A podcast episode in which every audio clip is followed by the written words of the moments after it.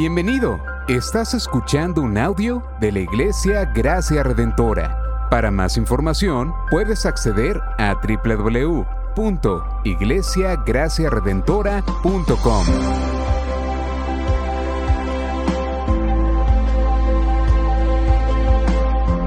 En la exposición de la palabra, el pastor Xavier Torrado.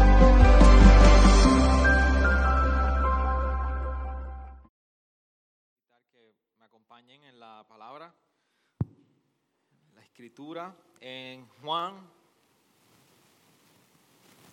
capítulo 21, y vamos a leer los 25 versículos que tiene este capítulo.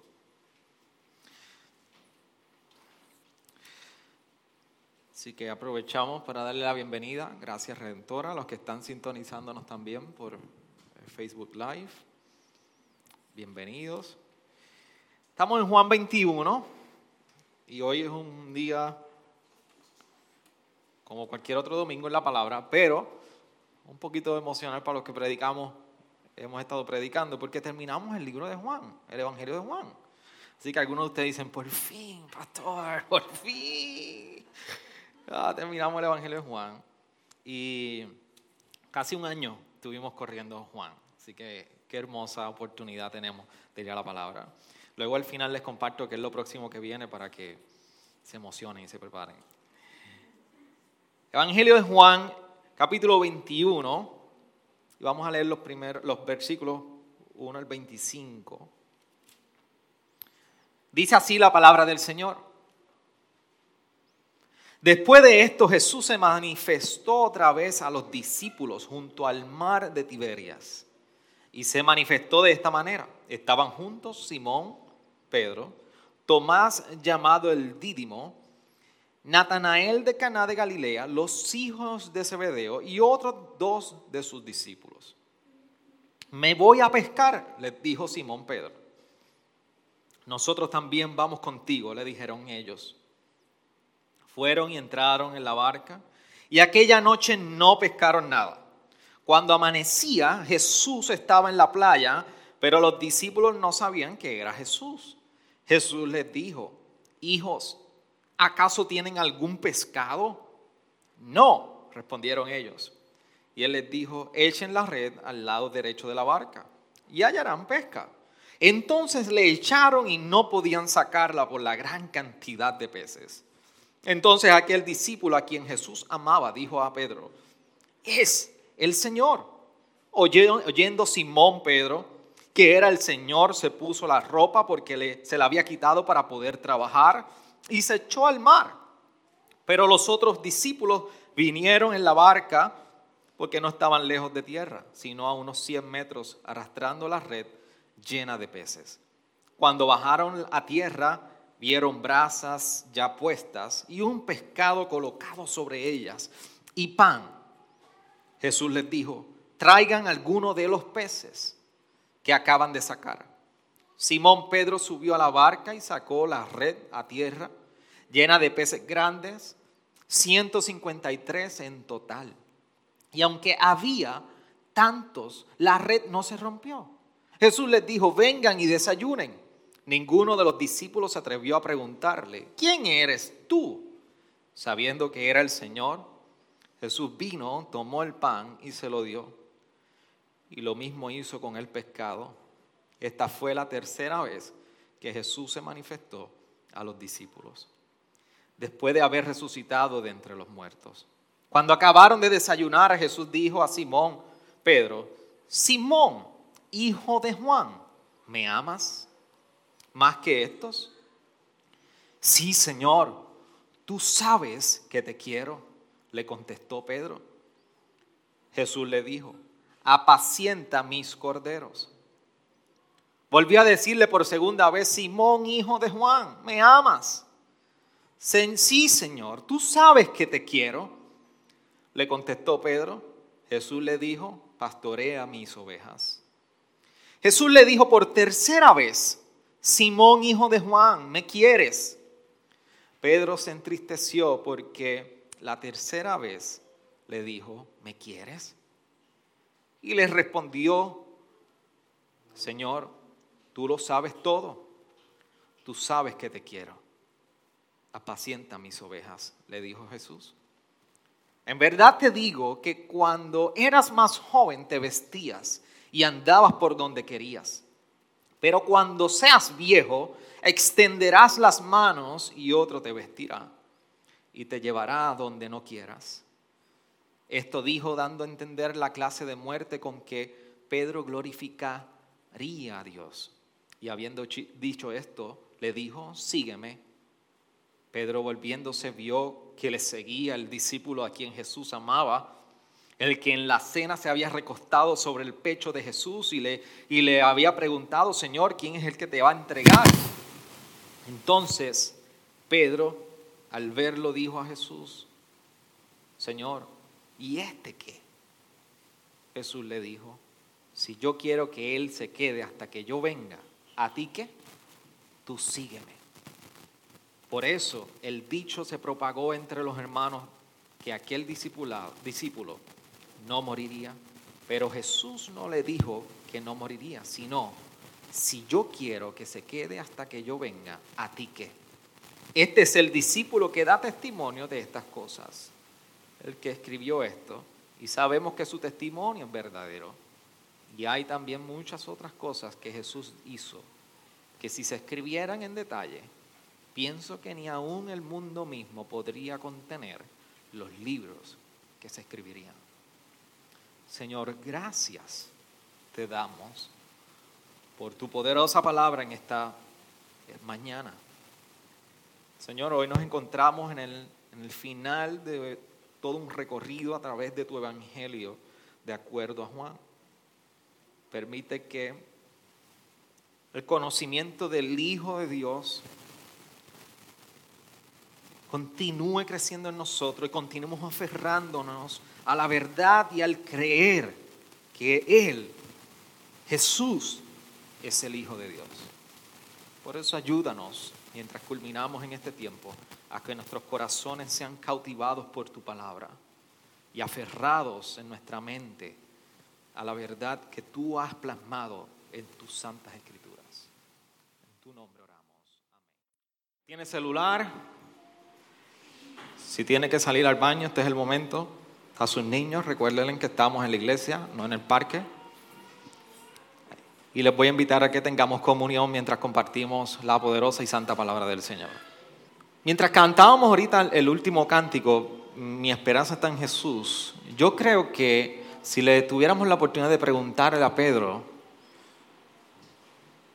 si eso es cierto, Pedro nos podría decir, mi esperanza está en Jesús. Y esta es una escena donde nosotros vemos a Pedro, prácticamente, a Jesús interactuando con Pedro. Pero, pero antes de entrar en detalles con ello, yo te quiero invitar a que tú puedas meditar en algo. Y tú te hagas esta pregunta tú personalmente. ¿Qué, ¿Qué, es aquello que define tu vida? ¿Qué es aquello que tú puedes decir, esto me define a mí? O intento perseguir esto para definir mi vida. nadie se puede escapar de esa pregunta. Nadie se puede escapar de una contestación sobre esa pregunta. Porque en algún punto u otro, todos, todos, todos buscamos vida en algo. Y cuando yo digo, cuando dice, pastor, ¿qué usted quiere decir que buscamos vida en algo? Hay, ciertos aspectos que a nosotros nos hacen sentir vivos que a nosotros nos hacen sentir que, tenemos vida. Un ejemplo, un buen mantecado Rocky Road.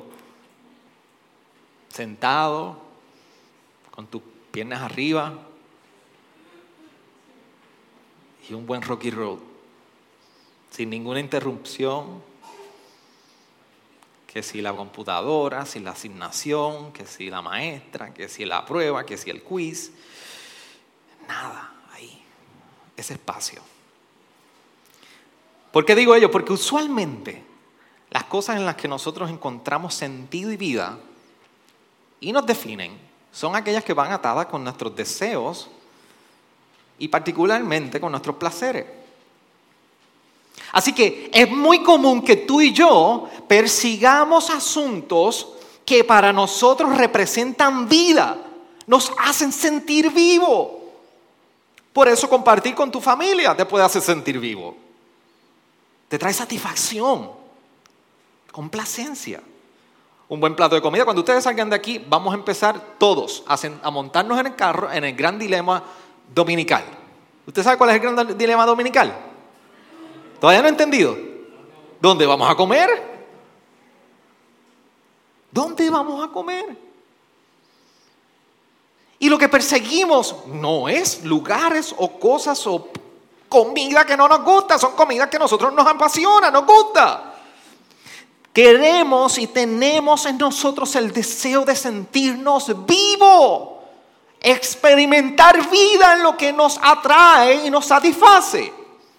Ahora hay una gran ironía a la luz de la escritura sobre lo que perseguimos y la realidad de quienes nosotros somos, como yo decía en un principio. Porque la escritura nos define a nosotros, nos describe a nosotros de la siguiente manera. Efesios 2, 1 al 2 le dimos lectura en parte a ese, pasaje de Efesios. Dice que, que tú y yo somos muertos, estamos muertos en delitos y pecados. De hecho, en el Antiguo Testamento, Isaías, en un momento dado, Dios por medio de Isaías, en el pasaje 64, el capítulo 64, versículo 6, nos dice,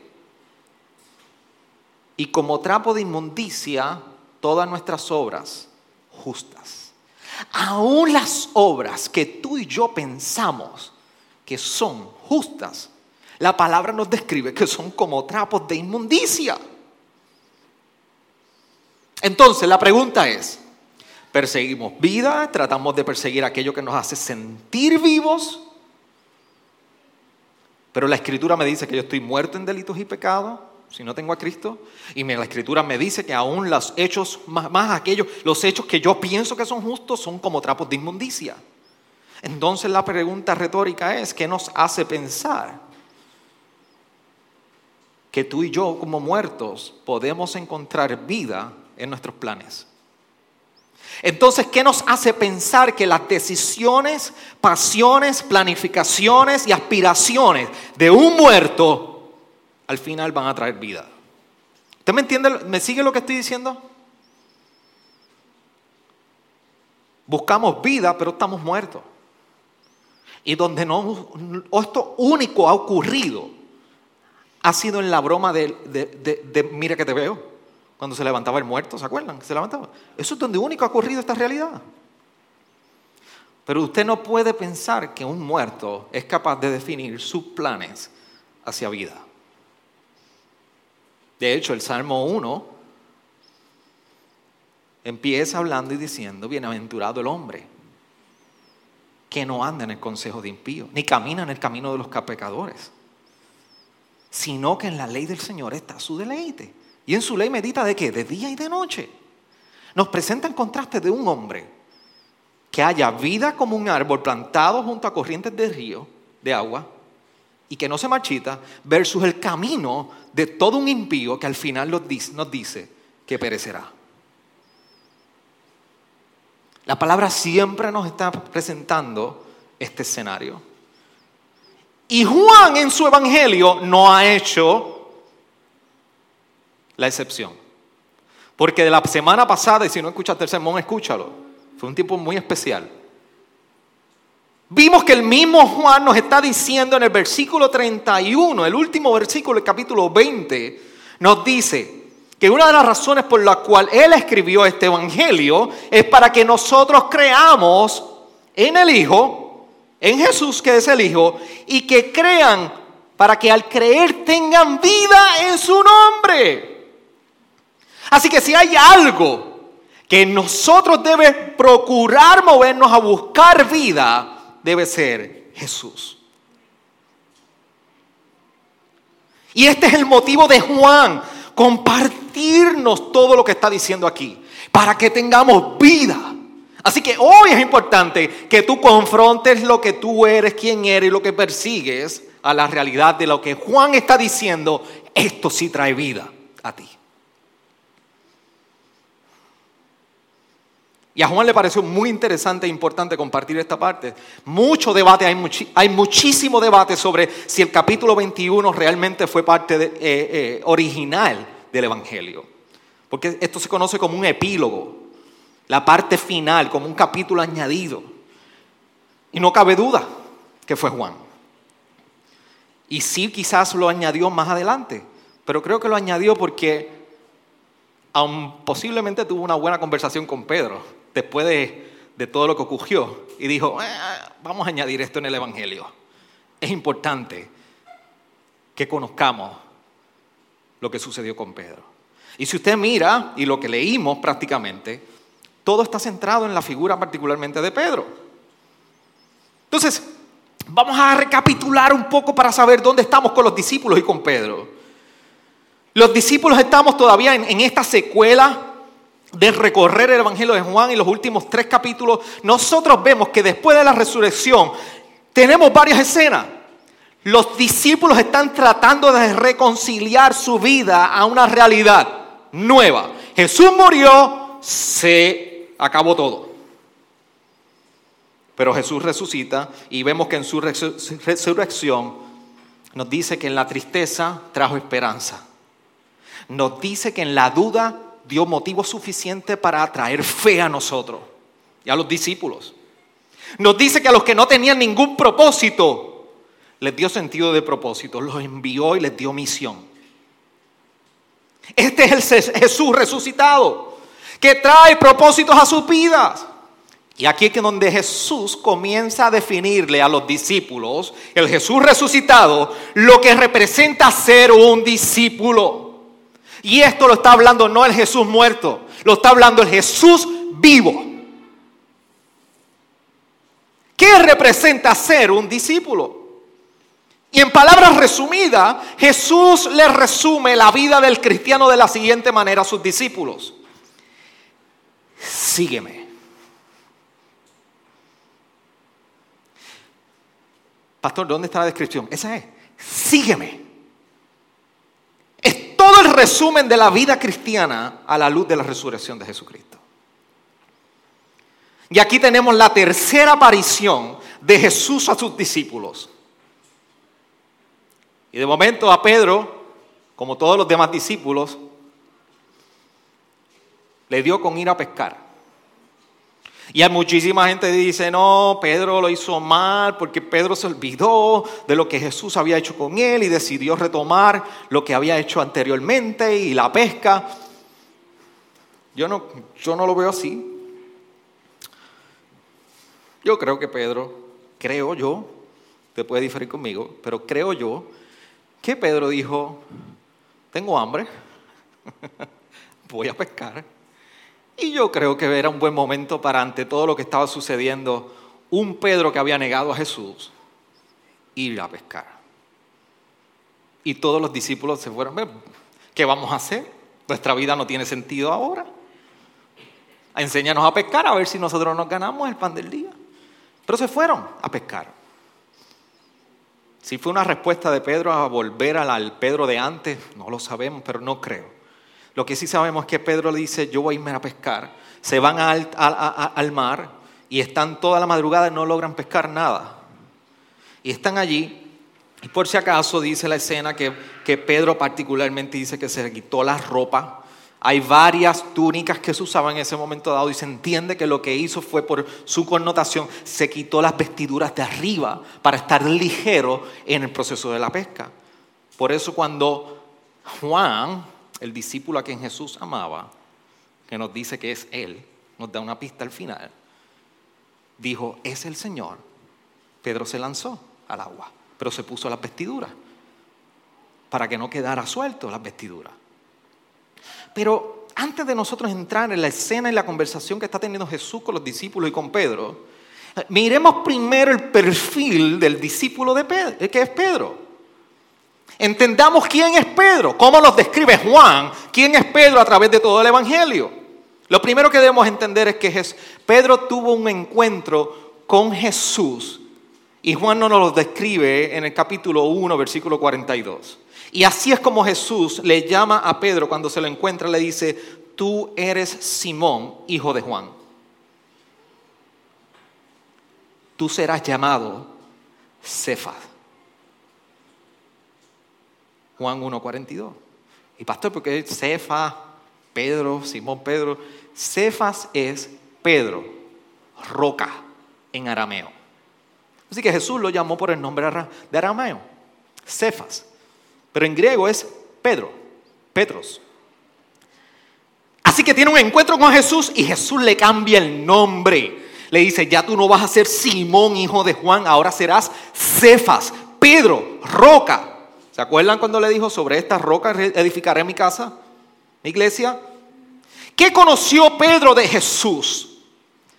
Pedro conoció lo suficiente de Jesús como para llegar a un momento dado en el capítulo 6, uno de mis capítulos preferidos de todo el Nuevo Testamento, y de Juan particularmente, cuando Jesús reta a los discípulos y le dicen, y ustedes también se quieren ir, porque se le habían ido muchos discípulos, lo habían dado la espalda, y allí Pedro conoció lo suficiente de Jesús como para expresar en el versículo 68 y 69, Señor, ¿a quién iremos?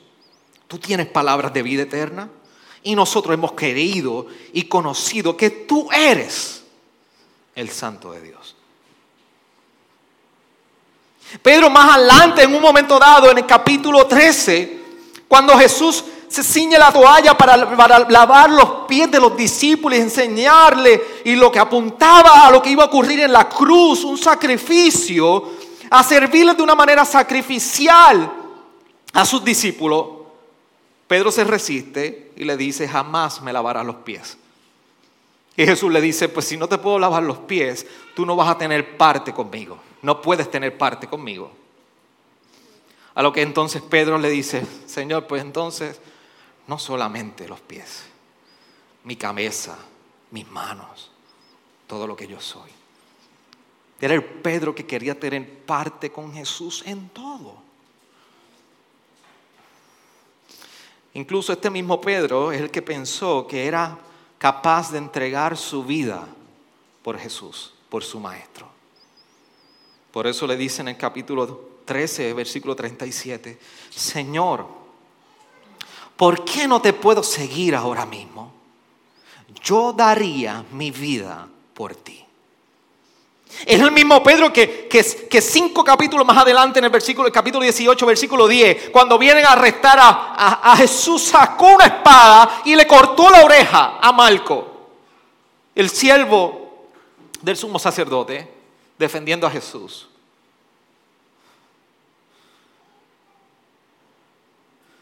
Usted no le corta la oreja a cualquier persona. ¿Usted ha cortado una oreja alguna vez? No. Yo espero que ninguno de ustedes tenga eh, aspiraciones de Mike Tyson en su vida. Usted no está cortando orejas por ahí. Pedro entendió que era suficiente y sabrá Dios si le tiró. No para cortarle la oreja. Nos dice la palabra que le cortó la oreja. Pero no sé si le tiró para cortar las manos o cortar la cabeza. Pero eso tú no lo haces porque simplemente su afecto hacia Jesús era genuino. Había visto a este hombre llamarle entregó sus redes, lo vio haciendo milagros. Pero de igual manera el capítulo 18 de Juan nos presenta a un Pedro que cuando le preguntaron y lo confrontaron tres ocasiones con la pregunta, ¿eres tú un discípulo de Jesús? Dijo, no. Tres veces, tres veces. Luego de la resurrección, es el mismo Pedro que los evangelios sinópticos, particularmente Lucas, nos presenta que cuando Pedro entró a la tumba, salió maravillado. Y ustedes tienen una razón de ser, y no voy a predicar del evangelio de Lucas, estoy predicando de Juan. Pero Pedro entró y corrió, y cuando llegó Juan primero, como nos lo presenta el evangelista, Juan no entró, pero Pedro entró. Para Pedro era el inicio de una esperanza. Para Pedro era la transformación de algo que había ocurrido, que era la negación. Y aquí tenemos a un Pedro en el capítulo 21, que ahora, luego de haber interactuado con Jesús, Algún tipo de conversación tuvo que haber tenido en esas primeras dos apariciones con Jesús. Él se le presentó a los discípulos. Yo quisiera en algún momento sentarme con Pedro cuando estemos allá arriba y entrevistarle, Pedro, ¿qué le dijiste al maestro y qué te dijo él cuando lo viste por primera vez? Sería maravilloso conocer ese testimonio. Pero aquí está Pedro yendo a pescar, posiblemente reflexivo, posiblemente con hambre solamente, no sabemos. Pero Jesús se les aparece en el borde de la playa y ellos están allá en el mar, lo suficientemente lejos como para no distinguir quién era, pero para saber que alguien les estaba hablando.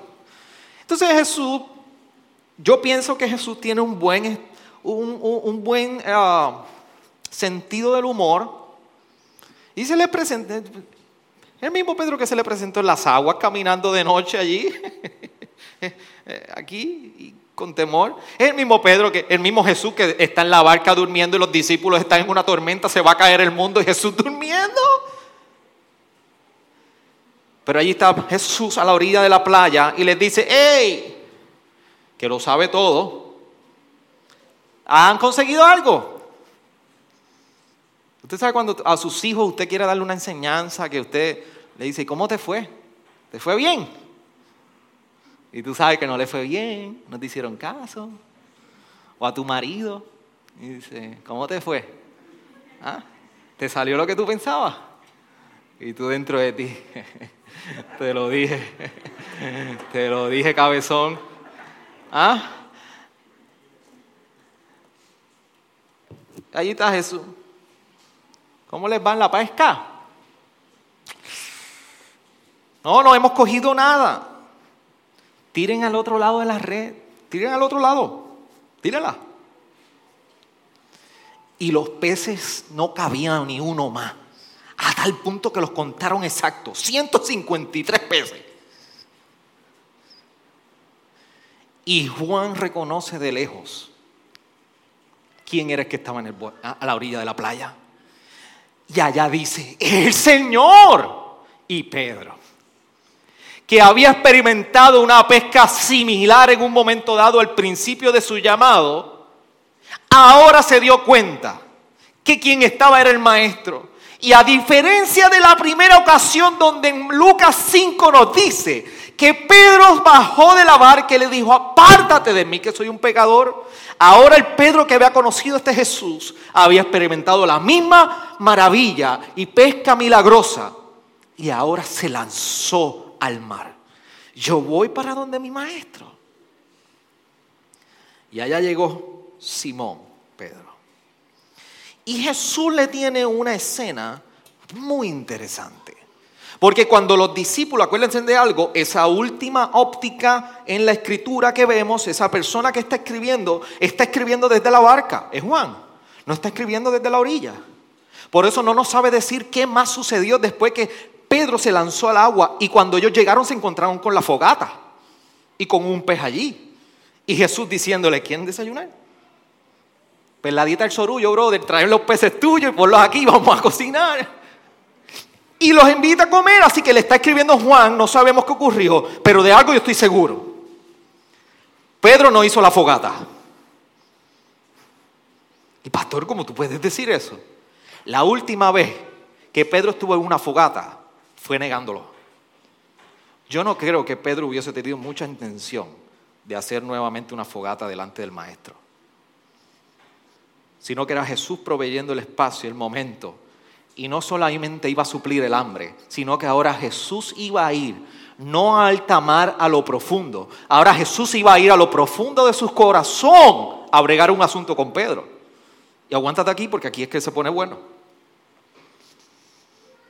Y Jesús comienza a hacerle unas preguntas. Y son tres preguntas que nosotros las podemos resumir. ¿Me amas? Y le dice, Simón, hijo de Juan, ¿me amas? Pero lo interesante es que cuando Jesús, usted se recuerda lo que, estaba, lo que sucedió con Pedro. O sea, a esta altura, cuando usted no me ha seguido, no sabe que Pedro negó a Jesús tres veces, está perdido. y que se llama Simón Pedro. Pero ahora tenemos un Simón que Jesús no lo llama por Simón Pedro, Jesús lo llama por Simón, hijo de Juan. ¿Por qué Jesús no lo llama como Simón Pedro? Y lo que le hace es Simón, hijo de Juan, ¿me amas más que estos? Jesús decide coger a Pedro en su conversación y lo lleva al inicio de lo que era Pedro. No el Simón Pedro, el Simón hijo de Juan. Antes de conocer a Jesús. Y lo lleva ahí. ¿Por qué lo lleva ahí? Porque el Simón Pedro, la roca, en un momento se estremeció. En un momento tambaleó. Y el que tenía a Jesús delante de él necesitaba ser restaurado. El que negó a Jesús allí, ese Simón Pedro, la roca se tambaleó, se movió. Y Jesús lo lleva al inicio y le llama Simón, hijo de Juan. Y lo que está haciendo Jesús con esta pregunta que le está haciendo, ¿me amas? le está diciendo, Pedro, ¿cuál es tu relación conmigo? Simón, hijo de Juan, ¿cuál es la relación conmigo? ¿Tú me amas? Y si usted se fija las preguntas que está haciendo Jesús, ¿me amas? La parte interesante de la pregunta ¿me amas? y la expresión ¿me amas? es que Jesús utiliza la, expresión agapeo. Y déjeme explicarle, eh, viene de nuevo el pastor con los términos. Déjeme explicarle algo. Sígame, Jesús le dice la misma expresión de me amas, es la misma expresión que se utiliza en Juan 3:16 y se utiliza la misma expresión del amor de Dios hacia con nosotros incondicional, sin reservas. Así que cuando Jesús le está preguntando, le está diciendo, tú me amas. Y la pregunta es, ¿me amas como yo te amo? La pregunta es con la connotación de me agapeo, con el amor que yo te amo. Pedro no responde, yo te amo. Mire su Biblia, que usted puede coger un extracto de ello te quiero. La respuesta de Pedro es filos, te quiero, que es un amor fraternal, de amigos, de que me, me preocupas, me eres importante. Yo imagino hoy los esposos y las esposas, ¿me agapeo o filos? ¿Qué es lo que hay entre tú y yo? Define tu relación conmigo hoy. Yo que voy tan serio siempre lo daño. Pero la respuesta de Pedro es, filo, te quiero, me importas. Y vuelve Jesús y le dice, Simón, hijo de Juan, versículo 16, ¿me amas? Y vuelve Pedro y le dice, mire cómo dice su Biblia, tú sabes que te quiero. Pastorea mis ovejas. ¿Por qué Pedro no responde? Jesús te amo como tú me amas. Porque Pedro no le responde a Jesús, te amo como tú me amas. Porque Pedro aprendió su lección. Pedro que en un momento dijo, entrego mi vida por ti, eh, yo voy para donde tú vayas, yo, te, yo voy a morir por ti. El Pedro aprendió su lección, Pedro se dio cuenta que su amor era tan fuerte como su obediencia delante de él.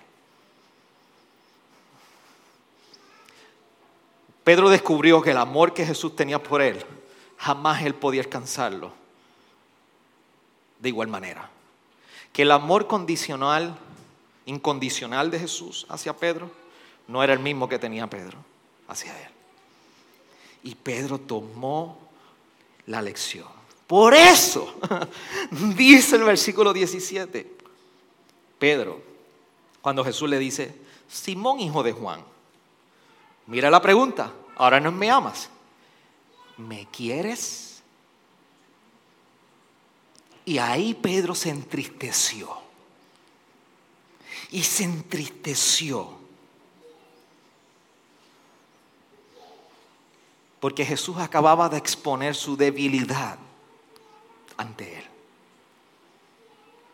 En ese momento Jesús acababa de exponer la debilidad de Pedro. La debilidad de que en una fogata parecida a esta, el mismo Pedro le había negado. Pero ahora Jesús, así como Pedro lo había negado públicamente, ahora Jesús lo estaba restaurando nuevamente. Por eso Jesús lo lleva al principio de todo, Simón hijo de Juan. ¿Y cuántas veces fue que lo negó? Pedro, tres veces.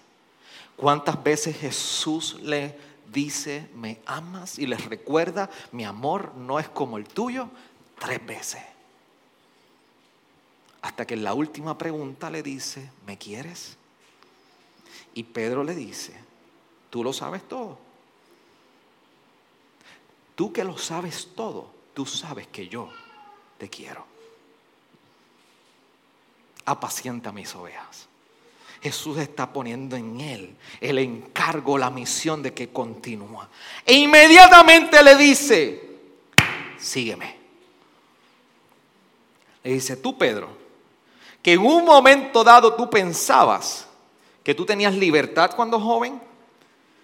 Aquí, aquí Jesús utiliza una imagen de experiencia humana para decirle a él la libertad verdadera que tiene como discípulo.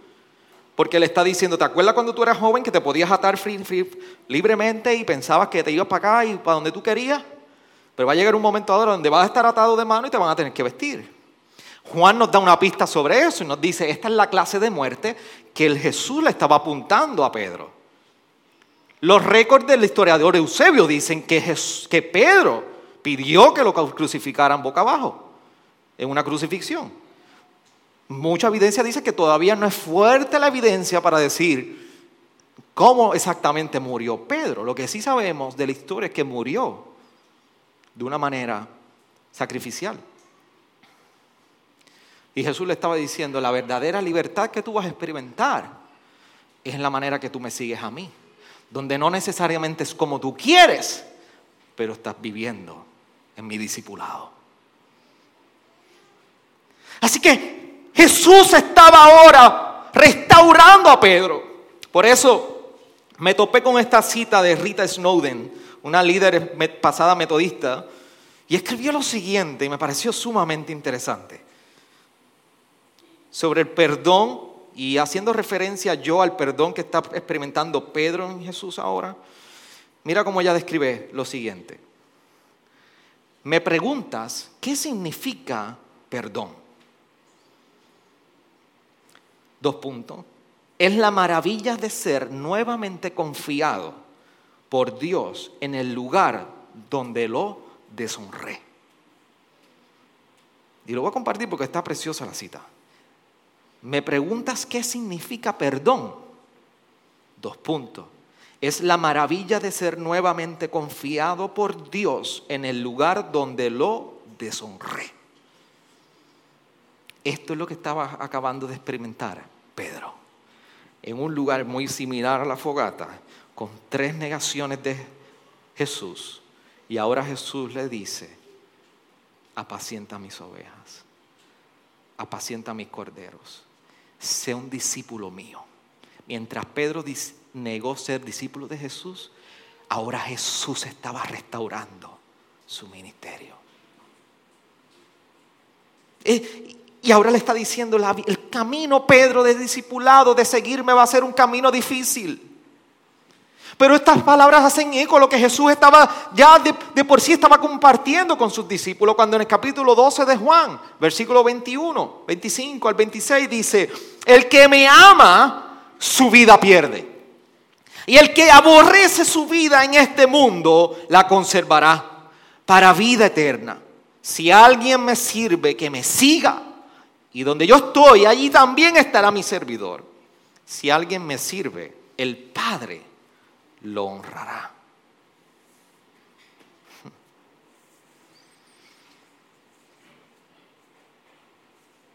Aquí tenemos la escena de Pedro. Pedro restaurado por Jesús. Vemos el amor de un rey que había sido rechazado, crucificado, y ahora resucitado. Ahora, vemos el amor de un rey que lo sabe todo, lo gobierna todo, sobre todo. Y lo vemos ahora demandando una respuesta de Pedro. Y es que nosotros conocer el amor de Jesús como nuestro rey demanda una respuesta en nosotros. Juan nos decía que su propósito de compartirnos todo esto acerca de Jesús es que tú y yo encontráramos vida en Él. Y en un principio te dice la pregunta, ¿qué es lo que te define y qué es aquello donde tú buscas vida? Jesús le acababa en este pasaje de definir a los discípulos lo que es la vida en el discipulado, lo que es la vida cristiana. Sígueme. Esa es la, la única palabra que resume todo. Jesús le estaba definiendo a Pedro que aún su fracaso no lo definía como seguidor de él. El amor del rey era quien estaba definiendo la vida de Pedro. La pregunta que yo te hago es, ¿quién fue el que le dijo, sígueme a Pedro? Fue el Jesús resucitado. No fue el Jesús muerto. El Jesús resucitado le dijo a Pedro, sígueme. Escuché esta anécdota de Crawford Loritz, uno de mis predicadores preferidos. Y él decía, y puso una analogía un poco sencilla. Y él dice, si tú vas por un camino y estás perdido y tienes que tomar izquierda o derecha y te das cuenta que en un lado del camino hay un hombre muerto y en, otro hay un, en el otro lado del camino hay un hombre vivo. ¿A quién le vas a preguntar qué camino tomar? Al hombre vivo. Ese es Jesús estableciendo el camino para nosotros, el muerto, tú y yo. Tú y yo, porque la palabra lo pone, nos describe, muertos en delitos y que aún nuestras justicias son como trapos de inmundicia. Y el Jesús vivo ha venido para que tú tengas vida. El Jesús vivo ha, ha venido para definir tu vida. Entonces, un amor como este, que aún en el fracaso de Pedro, lo ha restaurado y le ha dejado saber que su amor sobrepasa muchísimo más de lo que nosotros pensamos. La pregunta es, ¿qué demanda este amor a ti? ¿Qué demanda este amor de ti? Y Jesús le está haciendo el llamado a Pedro, le dice, sígueme. Y mientras Pedro se da cuenta que él pensaba que iba solo con Jesús, está Juan detrás. Y le dice, Jesús, ¿y este qué, qué hacemos con él que está aquí medio metido? Y Jesús le dice, ¿y a ti qué te importa? Si yo quiero que él se quede, que se quede. Tú sígueme. Sígueme sin distracciones. Sin entretenimiento. Sígueme. En esta mañana, mientras orábamos antes de empezar el servicio con el, con el grupo de trabajo, yo les compartía a ellos una escena de las crónicas de Narnia, particularmente el príncipe Caspian. La película está por ahí. Y hay una escena donde Lucy, la niña más pequeña, si has visto la película o la, o la logras ver, está caminando por una serie de árboles y de arbustos que no sabe a dónde la llevan. Y son arbustos que se mueven y al parecer la llevan a una zona donde se amplía el panorama y se encuentra allí con el león Aslan, que para C.S. Lewis, Aslan es la figura de Dios. Y mientras ella está conversando, en un momento dado, Aslan le dice a Lucy, Lucy, ve y levanta a los demás y diles que me sigan. Y Lucy le dice, pero no me van a creer que te estoy viendo. Y él le dice lo siguiente, ve y levanta a los otros y diles que me sigan. Si no lo hacen, entonces al menos tú sígueme sola. Este es el llamado de Jesús a nosotros. Sígueme. No te distraigas. Así seas tú solo. Sígueme. El amor de un rey nos ha restaurado. El amor de un rey nos ha perdonado. Y el amor de un rey te llama hoy. ¿Qué tú vas a hacer?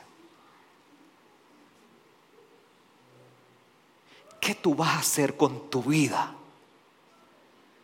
¿Qué es lo que te define que aún piensas tú que te define en tu vida y tú sigues persiguiendo? Jesús nos acaba de decir, yo soy el camino, la verdad y la vida. No vas a encontrar ninguna definición en tus pasiones, solamente en mí. Sígueme. Inclina tu rostro ahí donde estás.